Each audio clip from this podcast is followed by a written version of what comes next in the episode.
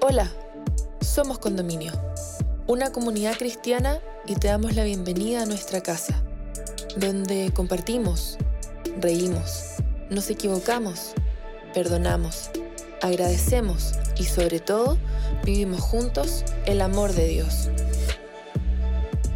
Llegamos a ti con nuestra serie Divergentes, presentándote el capítulo Caminando Diferente, donde Nicolás Espinosa, amigo de nuestra casa, nos invita a meditar sobre la importancia de caminar con Dios en el día a día. ¿La vida cristiana es más simple de lo que creemos? ¿Cómo podemos construir una relación con Dios?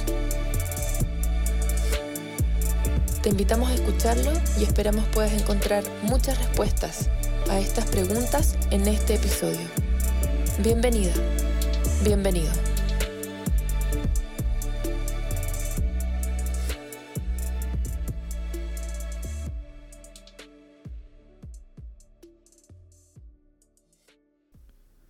¿Cómo te gustaría ser recordado? ¿Cómo te gustaría ser recordada? En el momento de tu vida cuando de hecho la vida se apague y ya no estés más aquí, ¿qué cosas te gustaría que las demás personas que quedaron recordaran de ti? ¿Qué historias? ¿Qué situaciones? O de hecho, si se llegase a escribir una biografía acerca de tu vida, ¿qué cosas te gustaría que estuvieran incluidas en esa biografía? ¿Qué glorias? ¿Qué títulos? ¿Qué hallazgos? ¿Te gustaría que estuvieran inscritos en esa biografía? ¿O qué secretos te gustaría que no fueran contados en ella? La Biblia es... Eh, un compilado de muchas eh, historias. Y en ella hay muchas biografías también de personas humanas con altos y bajos. Hay una gran cantidad de biografías en la Biblia, básicamente. Y también existen algunos registros de cómo se fue dando eh, el desarrollo de las generaciones de, de varias, de varias familias y de varios hombres. Y hoy vamos a revisar la biografía de un hombre que se llamó Enoch, cuya biografía de hecho es extremadamente, según mi parecer, corta o muy minimalista si, si lo quieren ver desde ese lado.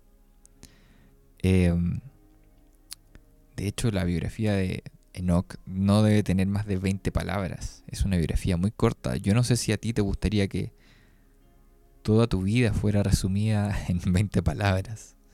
No sé qué pensará realmente Enoch al respecto. No sé si le habrá gustado. Pero en definitiva la biografía de Enoch es muy corta y hoy la vamos a conocer. Pero el contexto de esta biografía, de este relato acerca de su vida, se da eh, en, uno donde el autor, quien escribe este libro, el libro de Génesis, de hecho, comienza a estipular cómo se dio el árbol genealógico de Enoch, que de hecho, el, digamos, el, primer nombre de este árbol genealógico es Adán, o sea, Adán, el primer hombre, según lo que relata la Biblia, está relacionado con, este personaje que hoy vamos a conocer, Enoch. Y si siguiéramos avanzando en este árbol genealógico por siglos, llegaríamos al mismísimo Jesús. O sea, Enoch, de quien vamos a hablar ahora, está relacionado con Adán y con Jesús. Una tremenda genealogía, una generación gigantesca de personas y la Biblia relata en Génesis 5 cómo se eh, comienza a desarrollar esta genealogía. Vamos a leer este capítulo desde el versículo 1 en adelante. Este es el libro de las generaciones de Adán. El día que creó Dios al hombre, a semejanza de Dios lo hizo. varón y hembra los creó y los bendijo y los llamó eh, y llamó el nombre de ellos Adán y Adama, en este caso Eva, el día en que fueron creados. Y vivió Adán 130 años y engendró un hijo a su semejanza, conforme a su imagen, y llamó su nombre Set. Y fueron los días de Adán después, después de que engendró a Set 800 años y engendró hijos e hijas, y fueron todos los días que vivió Adán 930 años y murió. 930 años. Yo me pregunto, ¿cómo habrá sido Adán a sus 550 años? Yo solamente he tenido la oportunidad de conocer personas que viven 100 años, 106, y estaban bien viejitas, algunas mejor mantenidas, pero a los ciento y tantos años ya somos viejos, todos. A los 60, 70, somos viejitos. ¿Cómo habrá sido Adán a los 500 años? Bueno, él vivió 900 años. El primer hombre vivió 900 años y este relato sigue. Dice que él tuvo a Set y vivió luego 800 y tantos años, en total 930 años. Vivió Set 105 años y engendró a Enos. Y vivió Set, después de que engendró a Enos, 807 años y engendró hijos e hijas. Y fueron todos los días de Set 912 años y murió. Set engendró entonces a Enos. Vivió Enos 900 años, perdón, 90 años y engendró a Cainán. Y vivió Enos después de que engendró a Cainán 815 años y engendró hijos e hijas. Y fueron todos los días de Enos 905 años y murió. Luego nos tuvo a Cainán. Vivió Cainán 70 años y engendró a Mahalaleel, un nombre muy fácil para pronunciar. Y vivió Cainán después de que engendró a Mahalaleel 840 años y engendró hijos e hijas. Y yo no sé si les pasa a ustedes, pero ya a esta altura del relato como que estoy un poco mareado. Pero pareciera que nos acostumbramos a escuchar de gente que vivió 900 años, 800 años y como que para ellos era algo absolutamente normal vivir tanto tiempo. Y así este, este relato que escribe el autor va definiendo cómo un padre engendraba un primogénito y vivía cierta cantidad de años y tenía más hijos e hijas y este primogénito engendraba a otro primogénito y así esta generación se iba desarrollando e iba avanzando a través de casi miles de años. O sea, cada primogénito vivía un sí, o sea, vivía mil años casi. Imagínense lo que es eso. Mi generación vive mil años, la siguiente generación son otros mil años o novecientos y tantos años. ¿Cuánto duran hoy día nuestras generaciones? Mucho menos. Estamos hablando de grandes generaciones. Pero este relato sigue y sigue definiendo nombres hasta que vamos a llegar por fin al protagonista de la biografía que vamos a repasar hoy. Entonces en el versículo 13 dice, y vivió Cainán después de que engendró a Mahalaleel 840 años y engendró hijos e hijas, y fueron todos los días de Cainán 910 años y murió. Y vivió Mahalaleel 75 años y engendró a Jared. Y vivió Mahalaleel después de que engendró a Jared 830 años y engendró hijos e hijas. Este fue uno de los que menos vivió. Y fueron todos los días de Mahalaleel 895 años y murió. Luego engendró a Jared. Vivió Jared 162 años y engendró a Enoch. Y vivió Jared después de que engendró a Enoch 800 años y engendró hijos e hijas. Y fueron todos los días de Jared no, 962 eh, años y murió. Entonces Jared engendró a Enoch. Vivió Enoch 65 años y engendró a Matusalén. Y caminó Enoch con Dios después de que engendró a Matusalén 300 años y engendró hijos e hijas. Y, fueron todos los días de Enoch, 365 años. Caminó pues Enoch con Dios y desapareció, porque le llevó Dios. Hasta aquí estábamos un poco en bypass, escuchando cómo personas vivían 800 y 900 años y tenían hijos e hijas. Y la siguiente generación era exactamente igual. Pero de repente irrumpe un nombre, el nombre de Enoch, y se nos dice que primero que todo, esos 900 y 800 años que vivían sus antepasados, él no los vivió. Se dice que Enoch vive 365 años. Enoch rompe el patrón de años de vida de sus antepasados. Este es un primer hecho llamativo en este relato. Porque hasta aquí era una costumbre escuchar sobre hombres que vivían 900 años. Pero además, estábamos escuchando un relato sumamente técnico, que no detallaba sobre las vidas personales de estos nombres. Eran nombres y números, y nada más. Hasta que de repente el autor hace un alto, hace una pausa, y no solo nos cuenta sobre un hombre que ya no vivió 900 años, sino que además dice en el versículo 22, y caminó Enoch con Dios. Y como que delinea una pequeña biografía en la que cuenta un, un hecho que pareciera ser significativo. ¿Por qué de Jared no se dijo que él caminó con Dios? ¿Por qué de Cainán no se dijo que caminó con Dios? Inclusive, ¿por qué de Adán o de Set no se dice esto? Pareciera ser que, que tanto Dios como el autor de este libro, Génesis, querían que supiéramos que hay algo poderoso detrás de este enunciado.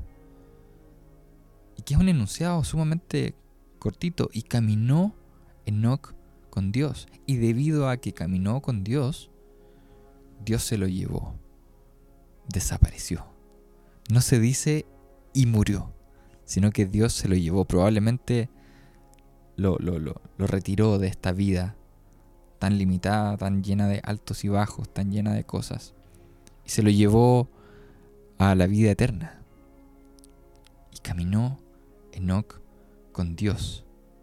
Hay algo poderoso, hay algo importante en este enunciado y quiero invitarlos a que podamos reflexionar, a que podamos meditar en esta frase. Y caminó Enoch con Dios. Hay algo, hay, algo poderoso detrás de esto y quiero invitarlos a que podamos repetir y, y, y analizar. Repetir y analizar. Y caminó Enoch con Dios. Y caminó Enoch con Dios. ¿Por qué? ¿Por qué está haciendo el autor este, este alto con Enoch? Vamos a separar esta frase en tres partes. La primera, y caminó. No dice y corrió Enoch con Dios. Dice y caminó. ¿Por qué? De alguna manera, cuando hacemos el ejercicio de correr, tenemos que darle la opción al cuerpo y a la mente a que esté enfocado en muchas cosas al mismo tiempo. El corazón tiene que bombear a un cierto ritmo. Eh, nuestra respiración se tiene que calibrar de una manera. El cerebro empieza a prestarle atención a otras cosas. Empieza a sentir el desgaste también de los músculos. Y pareciera que si bien existe mucho espacio al correr para meditar, para pensar, para reflexionar, no necesariamente existe el mismo espacio para compartir con alguien al lado, porque si nos ponemos a hablar con alguien al lado, si corremos con alguien, se hace un poco más difícil compartir. Por lo demás, también el correr tiene muchas implicancias. Correr deportivamente es saludable, es positivo, pero ¿qué pasa si estoy caminando y de repente me viene persiguiendo alguien o, un animal salvaje o, o alguien que me quiere asaltar, alguien que me quiere hacer daño, alguien que me quiere golpear, voy a correr y voy a asustarme y voy a agitarme y no voy a tener una instancia de reposo para nada. En cambio, el caminar implica, es básicamente como el desaceleramiento del correr. Al caminar, además, este ejercicio de pisar, digamos, de manera intercalada en el suelo, un pie sobre el otro, un pie y después el otro, lo hago de manera más pausada, lo hago de manera más firme en la tierra. Mi corazón eventualmente podría tener un pulso más lento. Mi cerebro no necesita estar concentrado en tantas cosas y la concentración ahora se traspasa al entorno. Cuando caminamos tenemos muchas más posibilidades de observar el ambiente, de observar el camino. Y más aún, si caminamos con alguien al lado, tenemos mejores posibilidades de compartir, de conversar. Es de hecho el caminar con alguien un ejercicio súper íntimo. Porque la mayoría de nosotros creo, si va caminando por la calle y se le acerca una persona extraña, mujer, hombre, y se pone a caminar muy cerca de ti, no sé si, digamos, estamos muy acostumbrados a eso, a caminar con gente extraña, menos que sea una persona que de verdad nos cayó bien. Pero generalmente las personas con las que caminamos, y en este caminar de, no, digamos, tener que trasladarnos de un lugar a otro apurado, sino que caminar para compartir, lo hacemos con personas con las que tenemos cierta intimidad. Una pareja, hermana, hermano, primo, prima, familia, papá, mamá. El caminar es un ejercicio de intimidad.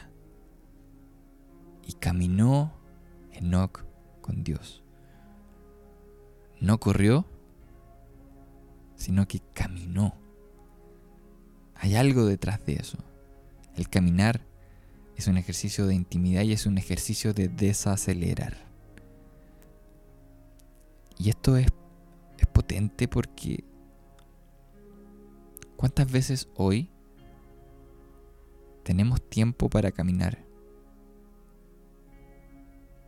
¿Cuántas veces hoy tenemos espacio para desacelerar? ¿No te pasa? ¿No sientes que de repente estás corriendo tras muchas cosas? Tras ansiedades, afectos, corriendo tras no sé, el dinero que no estás pudiendo tener, las oportunidades que parece que no se te están presentando, los afectos que parece que ya no tienes. ¿Cuántas veces hoy estamos más propicios a correr que a caminar? Y detrás de eso hay muchísima ansiedad, ansiedad por el mañana, ansiedad por el siguiente, la siguiente hora, el siguiente minuto. Muy probablemente existe la chance de que estés, mientras escuchas este podcast, pensando en qué vas a hacer más rato, o pensando cómo vas a hacer para tener el dinero, o cómo vas a hacer para reconquistar algún afecto. Pero Jesús sabiendo de esto, y probablemente este siendo un ejercicio de ansiedad que ha sido parte de la vida desde siempre, en Mateo 6:34 enuncia una frase que es tremendamente poderosa que dice, no se preocupen, no se afanen por el mañana, porque a cada día le basta su propio afán, a cada día le basta su propio mal. No te vuelvas loco, no te vuelvas loca por lo que va a pasar después. Quédate presente porque mañana vendrán sus mañana tendrá sus males. Mañana tendrá sus dificultades.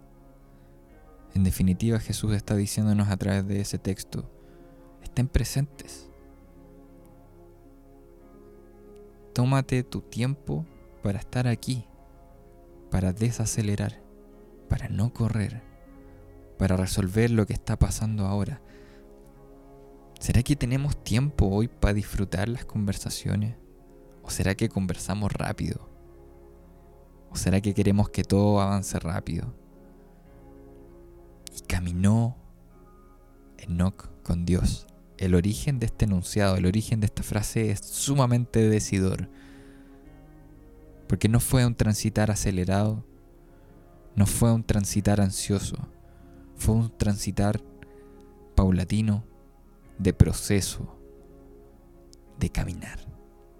Era un ejercicio de intimidad, de compartir. El caminar implica estas dos cosas, desacelerar el correr y estar presente, compartir ese momento de intimidad. La segunda fracción de esta frase es Enoch. Y caminó Enoch con Dios. Es sumamente poderoso entender esto, porque la frase no dice y caminó Dios con Enoch sino que dice y caminó Enoch con Dios. El primer sujeto que se enuncia en esta frase es Enoch y no Dios. Si tú has tenido una carrera, un recorrido de fe con Dios, algún caminar, em, ¿cuántas veces hemos estado en la posición en la que sentimos que Dios tiene que tomar la iniciativa? Dios, sálvame, Dios, responde mi oración. Dios, ayúdame. Dios, bendíceme. Como que estamos súper seteados para esperar que Dios sea quien venga a buscarnos. Que Dios sea quien tome la iniciativa. Que Dios sea quien inicie la primera chispa de encuentro. Sin embargo, acá, en esta mini biografía, el autor nos dice que fue Enoch el que tomó la iniciativa. Y eso es súper interesante porque no suele ser así. Y caminó Enoch con Dios. Tal vez hay una importancia detrás de esto. Tal vez, tal vez a veces sea necesario que nosotros tomemos la iniciativa en nuestra relación con Dios. Que seamos nosotros quien decidamos dar el primer paso en este caso Enoch, toma la iniciativa y caminó él, Enoch, con Dios. Muchas veces estamos esperando que Dios venga a resolverlo todo. Pero tal vez Dios está esperando que seamos nosotros los que demos el primer paso. Esto no quiere decir que Dios deja de ser Dios que Dios, deja de ser el alfa y el omega, Dios deja de ser todopoderoso, que Dios deja de ser quien, Él quien nos ofreció la gracia, Él quien se sacrificó, Él quien es el, único digno, digamos, de hacer eso. Pero es bien poderoso darse cuenta de que Él en toda su capacidad, Dios, en todo su poder, decidió autolimitarse, autofiltrarse para otorgarnos a nosotros un único poder, el poder de decidir, el poder del libre albedrío. En ese poder Dios no se mete nunca. Dios siempre aguarda por nuestra decisión y muchas veces nosotros estamos esperando que Él haga todo cuando Él nos está dando un espacio para decidir. ¿Cómo estamos usando ese espacio? ¿Será que estás ahí aún esperando a que Dios te venga a buscar? Y en realidad Dios te está diciendo, tú puedes tomar el primer paso. Y caminó Enoch. Enoch tomó la iniciativa. Y la tercera fracción de esta frase es con Dios. Y es fundamental que lleguemos a esta fracción porque podría haber dicho y caminó Enoch o y caminó Enoch en soledad o y caminó Enoch junto a sus hijas e hijos, o cualquier otra cosa, pero dice y caminó Enoch con Dios. ¿Qué diferencia hace esta decisión? Porque muchas veces hemos sentido y hemos querido creer que podemos hacer todas las cosas solos. Que tenemos superpoderes y que estamos un poco encima del mundo. Pero la vida siempre, sobre todo en este último tiempo, nos trae a nuestras rodillas, nos trae a suelo y nos hace darnos cuenta de que necesitamos a alguien, alguien más. A lo mejor estoy compartiendo en este momento con alguien que decidió caminar por las suyas, decidió tomar el camino en solitario, decidió dejar a Dios fuera de este recorrido y hoy está sedienta, sediento de volver a caminar con Dios. ¿Qué diferencia hace cuando caminamos con Dios? Para la vida de Enoch fue fundamental. Dios se lo llevó, dice el relato, porque caminó con él.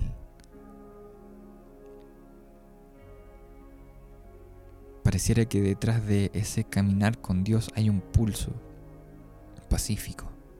Hay, hay una diferencia cuando hacemos parte a Dios de nuestro caminar.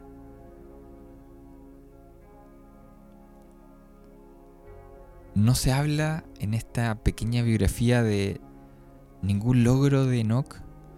No se habla de si ganó algún título, si fue el mejor jugador del partido, si fue un estafador, un mentiroso. No se habla de cuánta gente pudo haber asesinado, no se habla de cuántas esposas tuvo, no se sabe, no se sabe nada realmente, mucho, de lo bueno, de lo glorioso, o de lo miserable que pudo haber sido su vida. Solo sabemos que caminó con Dios. ¿Cuántas veces nosotros depositamos nuestra energía, nuestra vida en, esas dos cosas? En, en lo glorioso, en los títulos que podemos obtener o en las cosas malas que hemos hecho. ¿Cuánta vida se nos va en eso? en todo lo negativo que hemos hecho. Sin embargo, a través de esta biografía podemos darnos cuenta de que pareciera que a Dios no le importa mucho eso. Ni lo gloriosa que puede ser tu vida, ni lo miserable que puede ser tu vida. Pareciera ser que para Dios solo importa que decidamos caminar con Él caminó Enoch con Dios. Ni de su gloria se habla, ni de sus fracasos. En otras palabras, cualquiera puede caminar con Dios. Si sientes que tienes muchos fracasos en la espalda, si sientes que tienes mucha vergüenza en la espalda, o si sientes que eres demasiado grande, demasiado inteligente, demasiado poderoso, el caminar con Dios es para ambos. Porque, insisto, en esta biografía no se definen detalles de la gloria o de la miseria. Solo se dice una cosa. Y caminó Enoch con Dios. Caminar hoy es un gesto de divergencia. Enoch fue divergente. Enoch hoy sería muy divergente en una generación adicta a la velocidad, sin mucho espacio para el reposo, sin mucho espacio para, sin mucho espacio para el desacelerar. Enoch, además, tomó la iniciativa.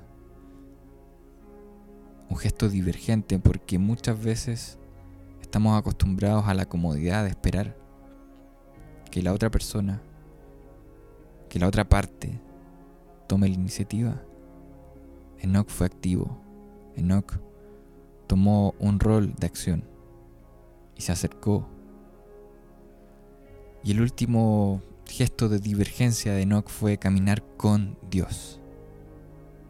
Probablemente estamos en una de las culturas que menos quiere darle participación a Dios en su vida.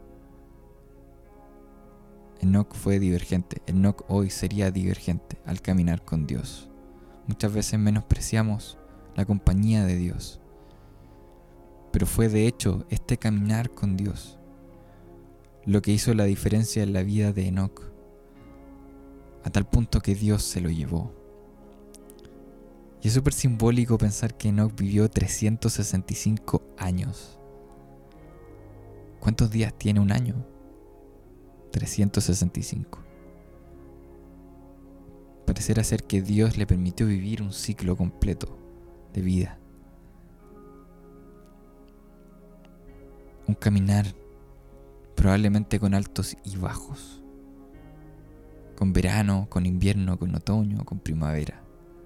Con celebraciones, con tristezas. Porque eso es caminar. No es tener un transitar idóneo, perfecto. Es pasar por todo, por los valles, por, por, por las montañas, por los altos y por los bajos. Que podamos ser divergentes al decidir caminar, al decidir desacelerar. Que podamos ser como Enoch, divergentes al cambiar nuestra nuestra mente y decidir tomar acción en nuestra relación con Dios. Y más aún, que podamos ser divergentes al decidir caminar con Él. Hemos llegado al final de este episodio. Esperamos que estos minutos hayan sido relevantes para tu vida. Si quieres acercarte a nuestra comunidad, puedes ingresar a somoscondominio.cl o encontrarnos en Instagram como Somos Condominio. Para nosotros sería un tremendo honor poder conectar contigo. Sigue sintonizando para más episodios y gracias por estar con nosotros.